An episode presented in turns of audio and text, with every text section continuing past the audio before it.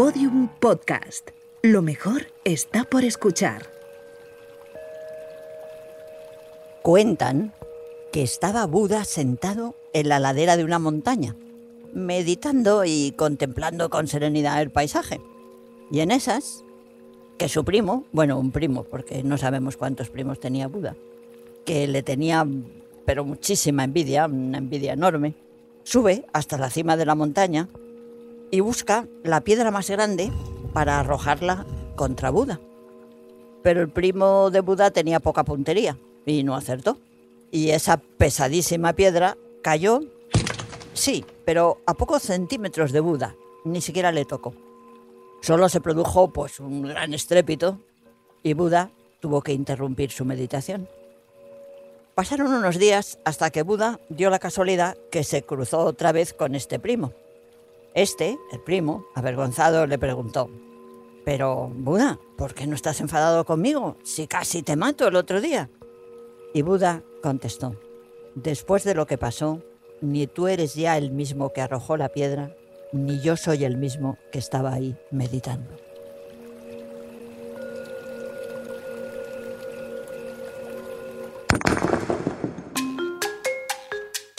Bienvenidos a Suena Carmena, un podcast de conversación tranquila que pretende romper tópicos de nuestro día a día. Episodio 4. Te perdono.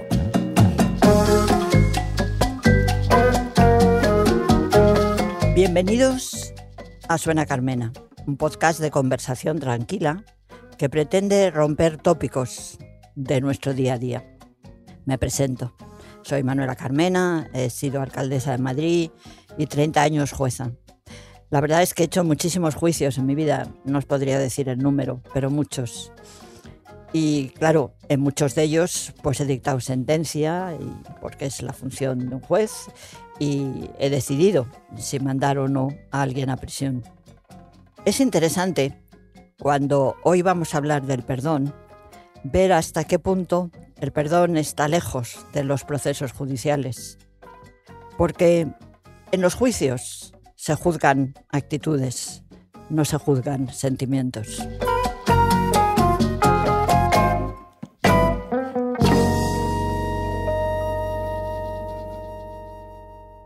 Ya no me quedan lágrimas, mis ojos están secos, ya no me queda aliento, de mi alma ni el reflejo. Mis párpados se cerrarán, el pulso se detendrá, salvo que me perdones, y mi corazón a latir volverá.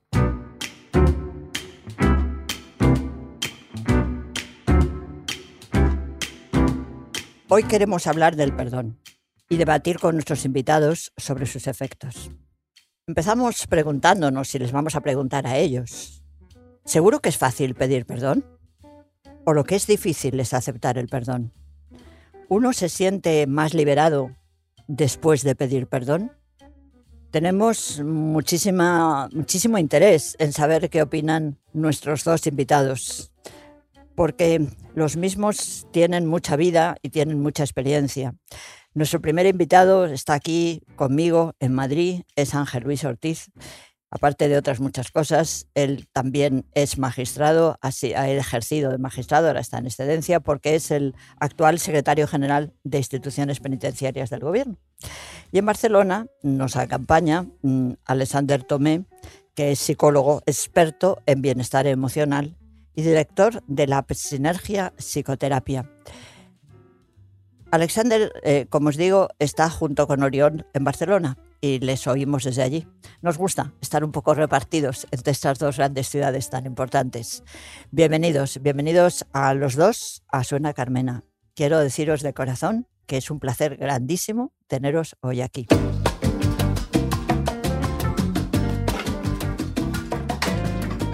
¿Y qué guiso podríamos preparar para la conversación de hoy? La verdad es que siempre nos gusta acompañar esta charla de, preparar un guiso, ¿no?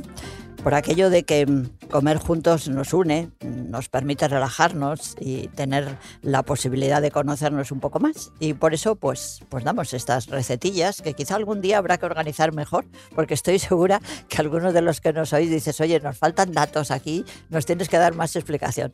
Bueno, pues hoy vamos a preparar algo que adereza la actitud. El perdón adereza nuestros comportamientos. El perdón acompaña los acontecimientos. Cuando pasa algo, el hecho es eso, el suceso está ahí, y a veces hay que acompañarlo del perdón. Entonces, pensando en qué plato podíamos hacer de compañía, como si dijéramos, pues hemos pensado en las guarniciones.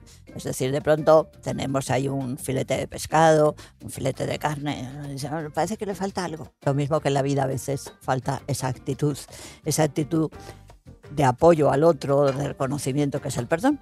Y lo que vamos a plantear hoy es una guarnición rapidísima y estupenda. Que la cosa consiste en que se cogen unas patatillas pequeñas con su piel y su cosas, les da unos pinchacitos, se las mete en el microondas aproximadamente 5 o 6 minutos nada más y después se las pela y se las pasa por una plancha o por una sartén. Y están deliciosas. Todo el mundo piensa que es una cosa complicada. Es una cosa sencilla que acompaña con el perdón.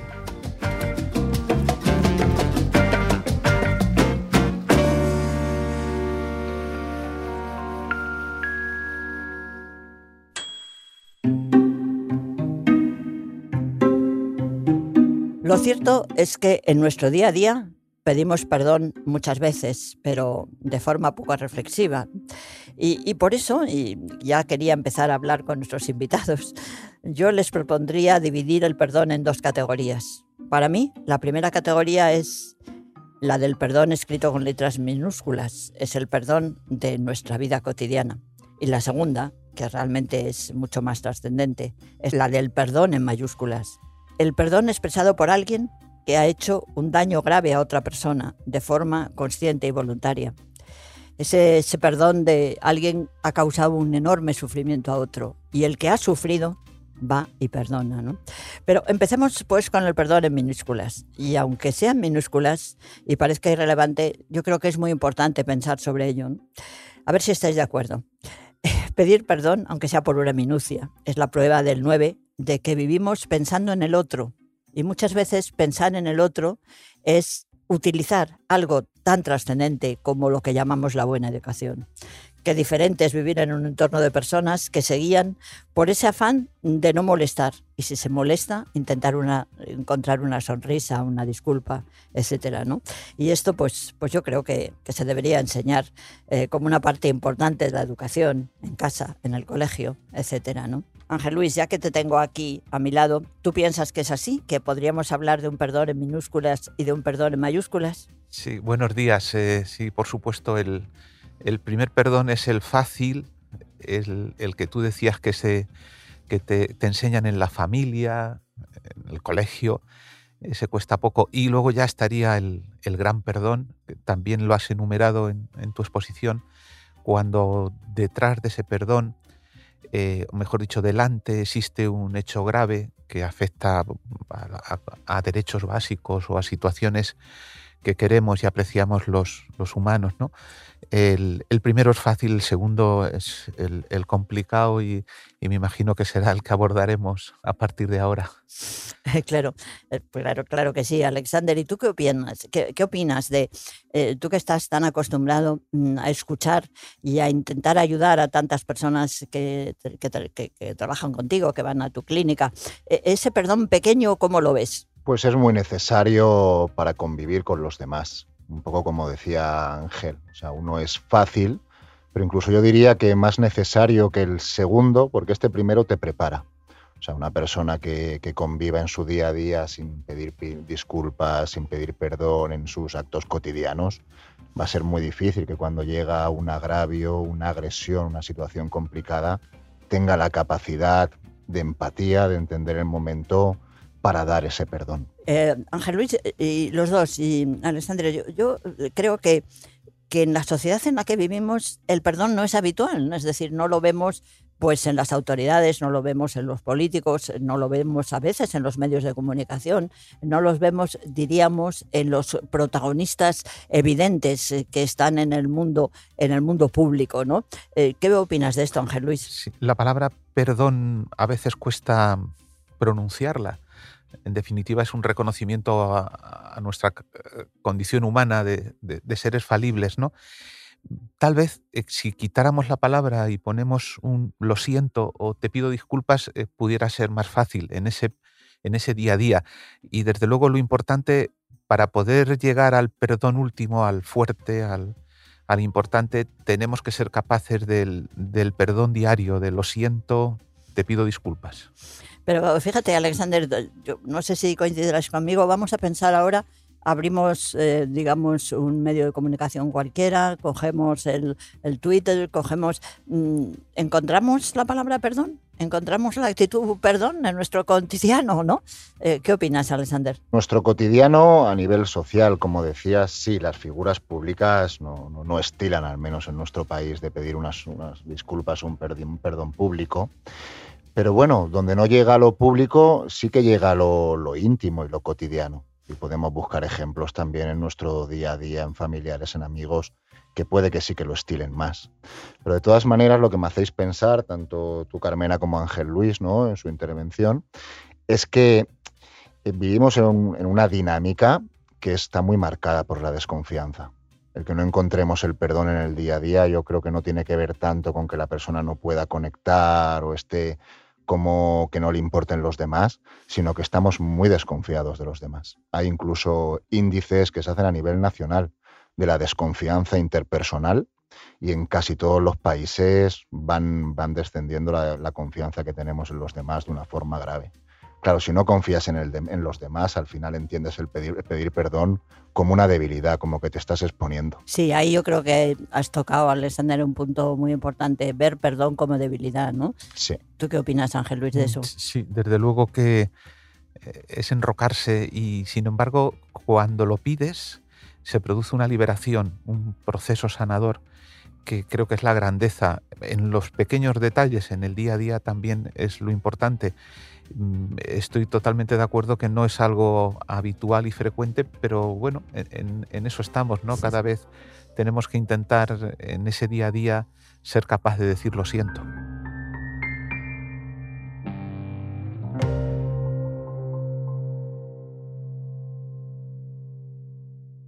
Clemencia, Dios soberano. Perdona mi desvarío, no castigue mi extravío, la justicia de tu mano.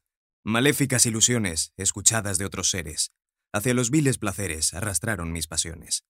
Cómo verdad le creí sus palabras engañosas, a sus citas misteriosas enloquecido acudí. Pero al ver mi corazón acercarse su agonía, en esta cárcel sombría demanda injusto perdón. Hoy tu existencia notoria confieso aquí arrepentido, y espero el perdón pedido de tu gran misericordia.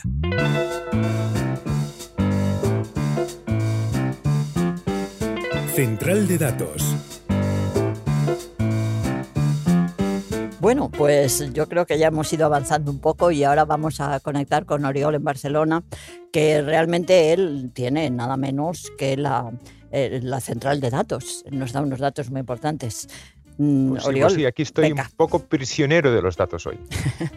venga, venga, tú que vas a estar prisionero de los datos. Es que traigo datos vinculados con prisiones, es un juego de palabras muy, muy básico, pero vaya, ya que tenemos aquí a nuestro secretario de Estado de Prisiones, pues hay que aprovechar un poco la oportunidad y conocer su opinión. Algunos datos sobre prisiones que quería compartir con todos vosotros. ¿Cuál es la tendencia en las prisiones españolas? ¿Hay cada vez más reos o el número de presos está disminuyendo? Pues está disminuyendo. Yo pensaba que era justo lo contrario. Y os lo confieso así. Hay casi un 40% de presos menos que hace una década. Y le pregunto al señor Ángel Luis Ortiz, ¿por qué esta tendencia a la baja del número de presos en las prisiones españolas? En los últimos años eh, la tendencia ha sido a la baja. Eh, una explicación o un solo factor, una sola causa, mm, es difícil de explicar esto, ¿no? Pero en el conjunto hay para mí dos hechos relevantes. Primero, España es un país con las tasas de criminalidad mm, más bajas, de las más bajas de Europa. Eso ya pone de manifiesto que nuestra convivencia es una convivencia pacífica, donde no se cometen muchos delitos. Si no se cometen muchos delitos, no, las personas no terminan en prisión. Y luego otro hecho importante también y que está ahí. eh, estamos comprobando, esto lo, lo comprobamos y lo constatamos desde instituciones penitenciarias, como cada año están subiendo las alternativas, las condenas, las penas alternativas que marca el Código Penal.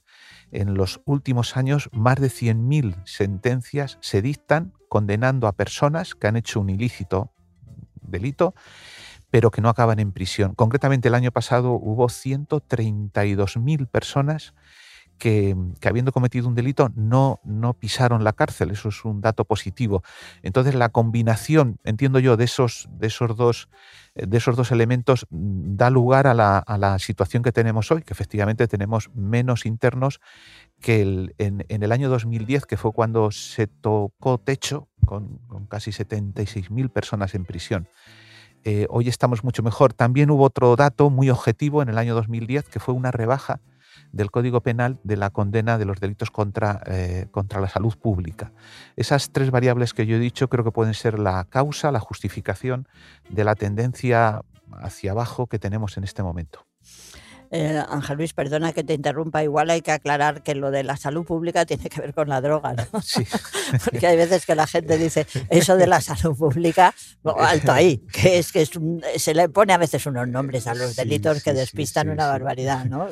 Eh, en el argot eh, uno se deja llevar por el día a día y los delitos contra la salud pública son los delitos relativos al tráfico de drogas, para entendernos. Sí, sí. A ver, mi siguiente pregunta es un poco más mm, reflexiva, eh, Ángel Luis. ¿El castigo de prisión puede que sea de lo más contrario al perdón? ¿Encerrar a alguien y negarle la libertad por ser autor de un delito es difícil conjugarlo con, con una sociedad que, que pretende valorar la convivencia, el perdón, ¿no? Sí, hay en el contrapunto de tu pregunta estaría cuando el hecho es muy grave, o sea, un atentado, un, hecho que origine la muerte de una persona, mm, es inevitable que, tiene, que existir la presión, tiene que existir la prisión, tiene que existir la pena privativa de libertad.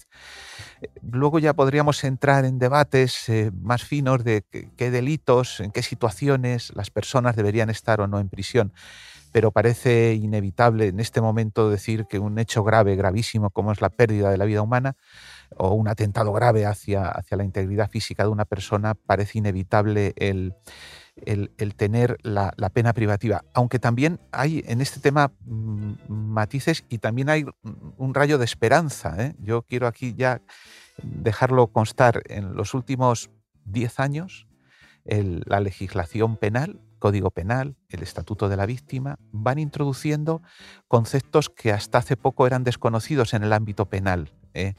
El, concepto más importante es el de reparar el daño causado a la víctima. Cuando eso se consigue, el propio Código Penal da alternativas y facilita el no ingresar en prisión. Eh, eso también creo que es bueno señalarlo, que ya nuestras leyes van de alguna manera introduciendo ese, mm, esa situación de que si uno es reflexivo y después de cometer el hecho recapacita e, y es capaz de reparar el daño, ahí el código lo tiene también en cuenta. Y para ir entrando, Manuela, en la parte segunda del perdón en mayúsculas, ¿cómo vive un juez o una jueza como tú o cómo vivió la tarea de dictar sentencias de prisión cuando a la vez pues aspires a construir una sociedad del perdón también. Esta dicotomía entre el perdón por un lado y dictar sentencia de prisión por otro. Eh, bueno, yo creo que eh, ese, digamos, eh, digamos, contradicción no es muy real, ¿no? Porque eh, para hablar de perdón, lo primero que hay que hablar es de aceptar el hecho que ha causado un daño, ¿no? Nadie pide perdón por algo que no ha hecho, ¿no? Entonces hay una parte muy importante en todo esto que tiene que ver con la disposición o el verbo de juzgar, que es que la persona juzgada acepte que ha hecho ese daño, ¿no? Y vivimos todavía, eh, porque yo creo que ahí Ángel Luis ha señalado un camino interesante, pero vivimos todavía unas, unas leyes procesales en las que confesarse autor de los hechos delictivos no tiene recompensa. está casi mal visto, ¿no? Bueno, todo esto mucho tiene que ver con aquello de la cosa terrible en sus días de la Inquisición, que torturaba para que la gente se declarara culpable, ¿no?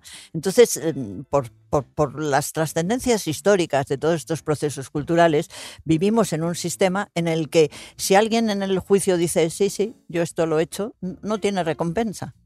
Entonces yo creo que eso hace que resulte difícil el, proceso del perdón, ¿no? Porque tiene que estar muy ligado a decir, oye, yo he hecho esto mm, y a partir de ahí empezamos a pensar eh, qué altitud podemos tener que sea más conveniente tanto para la víctima como para la persona que ha hecho el daño. ¿no? Pero yo creo que también es necesario cuando alguien ha hecho un daño terrible, cuando alguien ha matado a alguien, cuando alguien mm, pues, ha producido ese dolor inmenso en el otro, hay, hay como un afán de reparación, ¿no? Hay un afán de decir, también de autocastigo, que yo creo que es quizá positivo, porque es eh, como aceptar la necesidad de sufrir un poco para compensar el sufrimiento del otro, ¿no? Mm, yo creo que está ahí, son de esas historias que tenemos por delante. Sí, mm, me llama la atención porque os escucho y tiene unas similitudes con lo que son los procesos terapéuticos como muy fuertes. Por ejemplo, en los últimos años, si venimos de un modelo donde cuando se quería ayudar a una persona, por ejemplo, con alcoholismo, o sea, estaba condenado, y nunca mejor dicho, a un manicomio, a una serie de tratamientos, pues muy punitivos. Y yo creo que también si hiciéramos un análisis del año 2000 hacia aquí, los procesos terapéuticos, gracias al trabajo de los profesionales y de personas sensibles, han evolucionado hacia no necesitar una privación de libertad.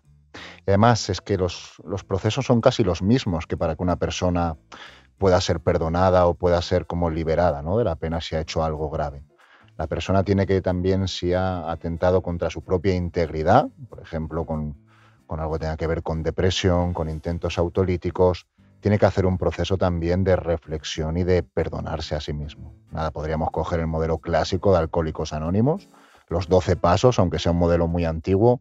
Uno de ellos, quizá fuerte, tenían que hacer las personas una lista de todas aquellas personas a las que habían hecho daño y tenían que pedirle perdón a cada una de ellas. Ponían, ponían un, paréntesis que era muy interesante y es que siempre que el perdón que le ibas a pedir no causara más daño del que ya habías causado. O sea, si, si, hiciéramos una si hiciéramos una comparativa entre procesos terapéuticos y la parte como más más ligada a la prisión y a la libertad, es que van en paralelo. Y cuando la sociedad avanza en un sentido, suele avanzar en el otro. ¿Has tenido alguna vez preocupación por, por, esas familias? ¿Has intentado ponerte en contacto con ellos? Sí, con el padre del chico que maté, sí. Estando en prisión. Pero bueno, no quiso saber nada.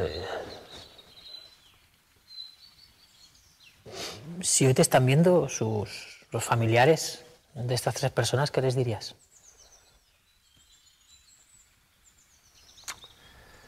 Que siento haberles hecho eso.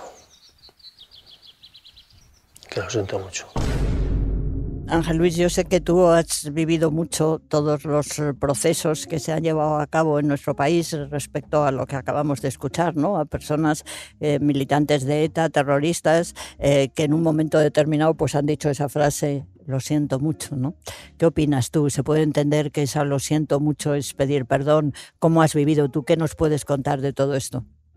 Bueno, el, definir el perdón es, algo misterioso porque pertenece al ámbito del, corazón y tiene poco que ver con, la mente, con, la actuación que hace la justicia. La justicia juzga hechos y como indicaste, Manuel, al inicio, eh, el, perdón tiene que ver más con los sentimientos y con el corazón. Eh, lo que hemos querido, lo que yo creo que un, un Estado, un ordenamiento jurídico, lo que tiene que facilitar son los instrumentos para que aquellas personas que, lo desean, tanto condenados como, como, víctimas, puedan utilizar, si lo consideran voluntariamente eh, adecuado, lo, lo, que se llama y se denomina como justicia restaurativa. Y en esa línea estamos. Estamos con carácter general, no solamente pensando en un determinado tipo de delitos, para que conozcáis los datos, el, año pasado, el año que, 2021, eh, más de mil personas, concretamente 1.049 personas, participaron en lo que nosotros llamamos eh, programa de tratamiento sobre justicia restaurativa. No en todos los casos, en esos 1.049 mm, supuestos, eh, acabó con un encuentro restaurativo porque eso es muy complejo y a veces puede suceder o que la víctima o que el propio victimario no quiera culminar ese proceso con el encuentro. Pero lo cierto y verdad es que fuimos capaces de facilitar ese recurso. En algún caso, incluso algún programa ha salido en televisión, el caso más emblemático fue un, matrimonio en Sevilla que mm, asumieron participar en un proceso restaurativo con la persona que había dado muerte, que había asesinado a su hijo. Eso, está, eh, emitido en programas de televisión, creo que es un ejemplo grande de lo que se puede conseguir también en hechos muy graves eh, es verdad que el, y, el ingreso inevitable en prisión, como sucede en este tipo de delitos, hace o produce un efecto. Los muros penitenciarios eh, llenan los días de esa condena de soledad, de dudas, de cuestionamientos, y es importante ahí que aparezcan estos procesos de, reconciliación y, en esa línea estamos tratando, sobre todo creo que la obligación de, un ordenamiento, de la administración, es poner ese recurso a disposición de las personas para que voluntariamente el que quiera lo asume y participe. Eh, Alexander, estamos hablando de un daño tan grave, tan duro, tan brutal. Ángel Luis nos habla de unos padres que se enfrentan a tener que pedir perdón a la persona que ha matado a su hijo, ¿no? ¿Cuál es tu experiencia al respecto? ¿Cómo ves que puede surgir eso? Eso que parece tan absolutamente mm, e, extraordinario y difícil que un ser humano tenga esta actitud de perdón. ¿Cómo lo ves? En la misma línea que estáis hablando hasta ahora, es que las conexiones, los paralelismos son muy importantes. Para que una persona pueda recibir un perdón, no basta solo con que te pidan perdón. Hace falta una parte que de reparación restaurativa, como decías, para que esto suceda. Si la persona que te pide perdón, por mucho que tú te quieras liberar del dolor, no hace un gesto o unas acciones que tengan que ver con lo reparativo, con lo restaurativo, no te va a generar confianza de que esto no vuelva a pasar. Y en cuanto al, al perdón, hay como un constructo que es clave. A nivel psicológico tienes que tener un mínimo de seguridad porque te van a decir o que sí, que te liberes de ese dolor, o al contrario, que no perdones. Ahí la sociedad, el grupo, la parte de psicología social es muy importante, porque tú cuando das un perdón sin que haya una reparación, tu contexto también puede alarmarse, se puede poner eh, un poco en guardia. La reparación para liberarte de ese dolor de la persona que te ha hecho la agresión es fundamental. A mí me parece que, mm, y os lo pregunto a los dos, eh, que mm, para que ese proceso de perdón sea posible, además de lo que habéis dicho, que es incuestionable, hay algo que hemos reflexionado un poco y es que mm, muchas veces la víctima lo que necesita saber es el por qué, ¿no? ¿Por qué se hizo esto? ¿Por qué me hiciste este daño? El por qué, ¿no? Porque yo creo que solamente entrando en esa, digamos, ah, cuarto oscuro del por qué, uno puede entender al otro porque el perdón tiene algo de que entiendas al otro, ¿no? Y yo creo que en general eh, somos muy torpes. En, la justicia nunca se habla de los porqués, sino se habla de los qués. Entonces me parece que fuera de la justicia en todo este proceso de justicia restaurativa, que es una justicia alternativa, como muy bien decía Ángel Luis, tiene que quedar claro los porqués, ¿no? ¿Cómo lo veis? Sí, e, estoy de acuerdo. Sin lugar a dudas, un buen proceso de, de justicia restaurativa mm, ayuda a sanar el miedo, el rencor, la impotencia de, las víctimas, eh, la incomprensión. Esto se ve claramente mm, si al minuto siguiente de haber tenido uno un pequeño delito, el más nimio, que te quitan la cartera o que te los sentimientos que padece en ese momento la víctima es eso lo que he dicho, rencor, impotencia, resentimiento, incomprensión con el cabo, con el paso del tiempo, es importante transformar todos esos sentimientos y esos requisitos en otros que aparecen cuando estamos tratando de, decir el por qué. Eh, empezando por el primer requisito, que sería eh, conocer la verdad, qué, fue lo que sucedió. Eso es lo primero. En segundo lugar, la responsabilidad de la persona que ha hecho el hecho. Yo lo que más me llamó la atención, después de pasar 10 años en el juzgado de vigilancia penitenciaria era que en muchísimas ocasiones las personas que estaban en prisión, cuando yo les visitaba, llevaban ya tiempo en prisión y eran incapaces, no habían hecho ni el más mínimo intento de una reflexión sobre el hecho por el que están en prisión.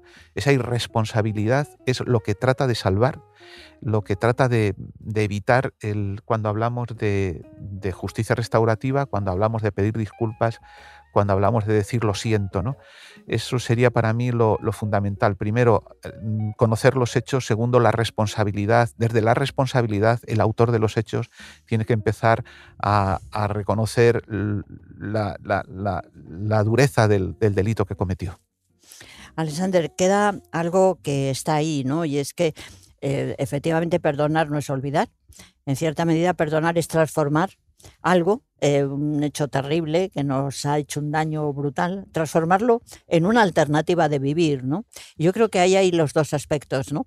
Hay el aspecto de la víctima, sobre el que hemos estado hablando ahora, pero también el del agresor. El del agresor, en cierta medida, tiene que autoperdonarse a sí mismo, tiene que plantearse que a pesar de haber cometido una monstruosidad tan terrible como es haber asesinado a alguien, eh, tiene que tener capacidad para seguir viviendo, para seguir teniendo esperanza de poder ser una persona distinta a lo que fue. Sí, desde luego, Carmena. Además, hay una palabra que me gustaría, que me gustaría subrayar, que es la palabra cuando.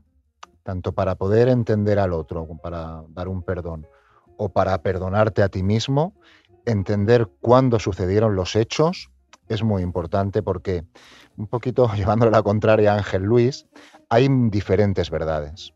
Y en mi práctica profesional, cuando se hace una terapia familiar, por ejemplo, sistémica, te das cuenta de que la misma circunstancia vivida por la misma persona en el mismo sitio son dos visiones totalmente, no totalmente, pero muy diferentes de la realidad. Que tú entiendas cuándo se dio la agresión es, es, es básico para que tú comprendas que la persona podía estar en un punto diferente a la que es ahora cuando te pide perdón. No es, por ejemplo, no tiene nada que ver, en, pongamos una, una relación de pareja, lo que te dice tu pareja en una dinámica en la que estás discutiendo, que lo que te diga tu pareja cuando está en un momento sereno y reflexivo. Si tienes que dar el perdón, es mucho más fácil que lo des entendiendo cómo eran las emociones de la persona.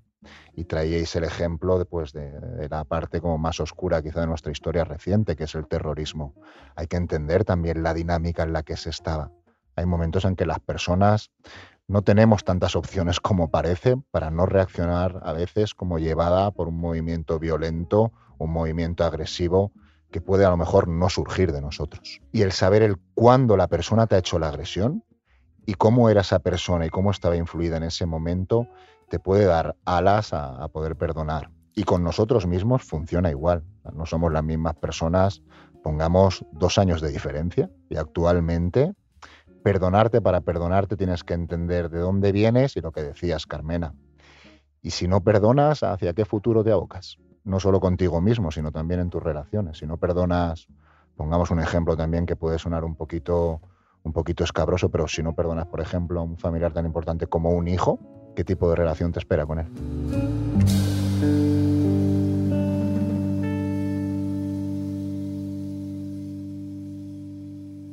Asomaba a sus ojos una lágrima y a mis labios una frase de perdón. Habló el orgullo y se enjugó su llanto, y la frase en mis labios expiró. Yo voy por un camino, ella por otro, pero al pensar en nuestro mutuo amor, yo digo aún, ¿por qué callé aquel día? Y ella dirá, ¿por qué no lloré yo? El perdón no establece una relación. Es solo cuestión de soltarle el cuello. La pena te ha estado devorando robándote la alegría y destruyendo tu capacidad de amar. No puedo. No estás atascado porque no puedes. Lo estás porque no quieres.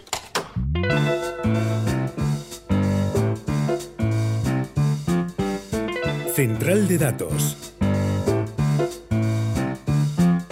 Bueno, pues yo creo que ha llegado el momento de que volvamos a hablar con Oriol. Oriol, central de datos, ¿qué nos propones? Escuchando a Alexander, muy atento, quería preguntarle o plantearle tres frases relacionadas con el perdón y le pediría que escoja la que es más habitual en su consulta. La primera dice, para perdonar al otro, uno tiene que haberse perdonado primero a uno mismo. La segunda dice, perdonar es una decisión, no un sentimiento. Y la tercera, es más fácil perdonar a un enemigo que a un amigo. ¿Cuál de las tres es la más habitual en tu consulta, Alexander? Vas a decir, vaya, vaya invitado he traído hoy, porque ninguna de las tres me acaba de convencer. Oh. Pero sí que la segunda me, me, hace pensar. Perdonar es una decisión, no un sentimiento. ¿Por qué? Está como muy, como muy mezclado. Porque sí que parece que sea como una decisión el perdonar, pero yo lo cambiaría. Tienes que tener un sentimiento realmente para poder decidir y en mi consulta, en mi práctica, no, me sirve de nada intentar decirle a la persona tienes que perdonar. Si la persona en ese momento está dolida, está con mucho rencor, como eso no lo dijera y pase un tiempo, tú le dices, no, tienes que perdonar y lo que piensa la persona es, bueno, no te estás enterando de nada de lo que yo estoy sintiendo, ¿verdad?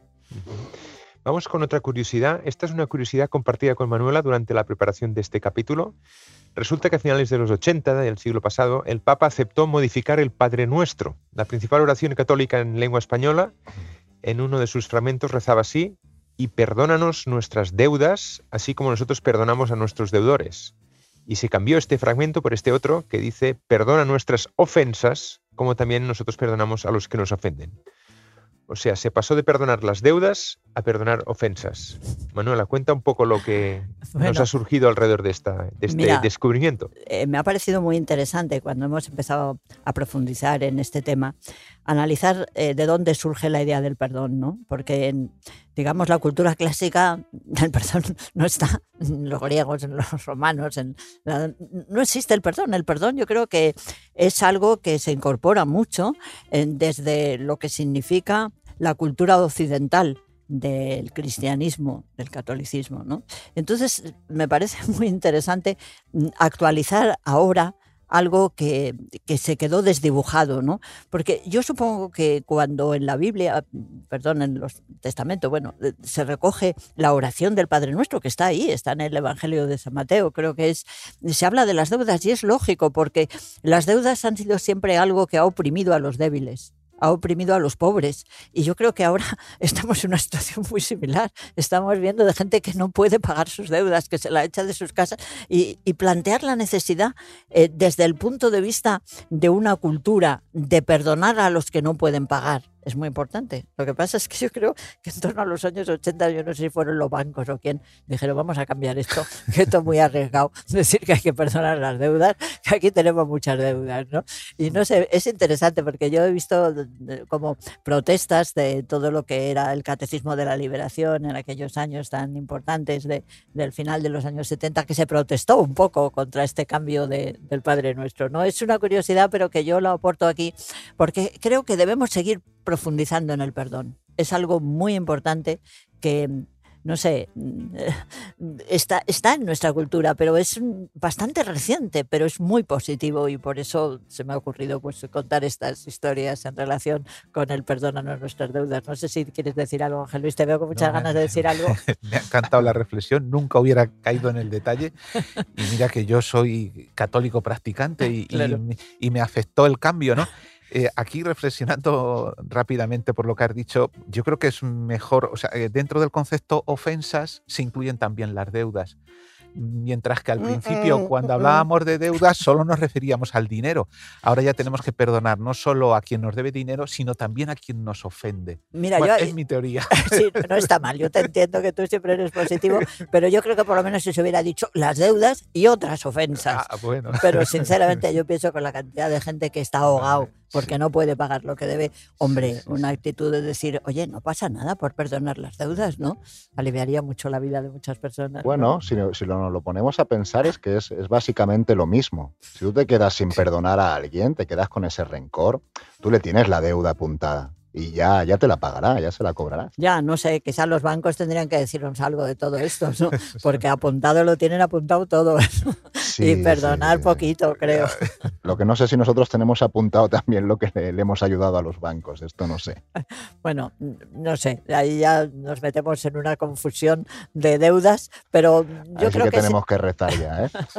yo creo que es interesante de verdad que profundicemos por qué y cómo surge esa idea maravillosa del perdón, ¿no? Esa actitud tan importante que yo creo que sí se la debe, me parece a mí, a la cultura del cristianismo, a la cultura occidental, ¿no? del prójimo y de todo esto que es tan importante. Y si hacemos un pequeño análisis ¿no? histórico del cambio de la, la cultura grecolatina, grecorromana la judeocristiana, si vemos cómo eran los dioses grecorromanos, o sea, no perdonaban una. La misericordia no estaba como, como en las, en las historias que tenían, pero si nos fijamos, tampoco eran dioses que, que fueran felices.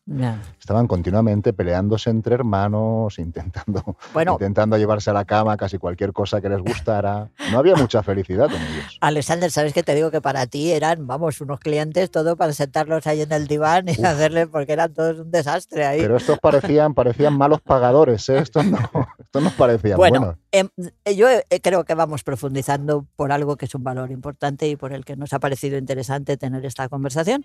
Y no puedo más que daros muchísimas gracias a los dos, tanto Alexander como Ángel Luis, y porque nos habéis dedicado un poco de vuestro tiempo, que vale mucho, en conversar con nosotros y yo diría que en ayudar a pensar a los demás.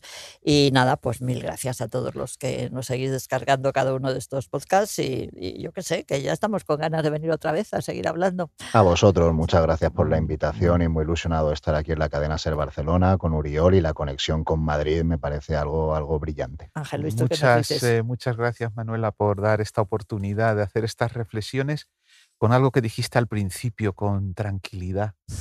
Qué importante es no levantar la voz, eh, ser capaces de dialogar y hacerlo desde el respeto, sin resentimientos, sin odio y sencillamente con, con la finalidad de mejorar las relaciones entre el- los seres humanos y nuestra convivencia. Muchísimas gracias por este espacio de tranquilidad. Venga, un abrazo grandísimo a todos, sois estupendos.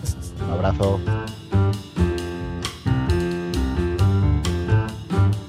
Suena Carmena es un podcast original de Podium narrado por Manuela Carmena, con guion de Uriol Job y Jesús Blanquiño. Diseño sonoro, Elizabeth Búa. Jefe de proyecto, Jesús Blanquiño. Producción ejecutiva, Lourdes Moreno Cazalla.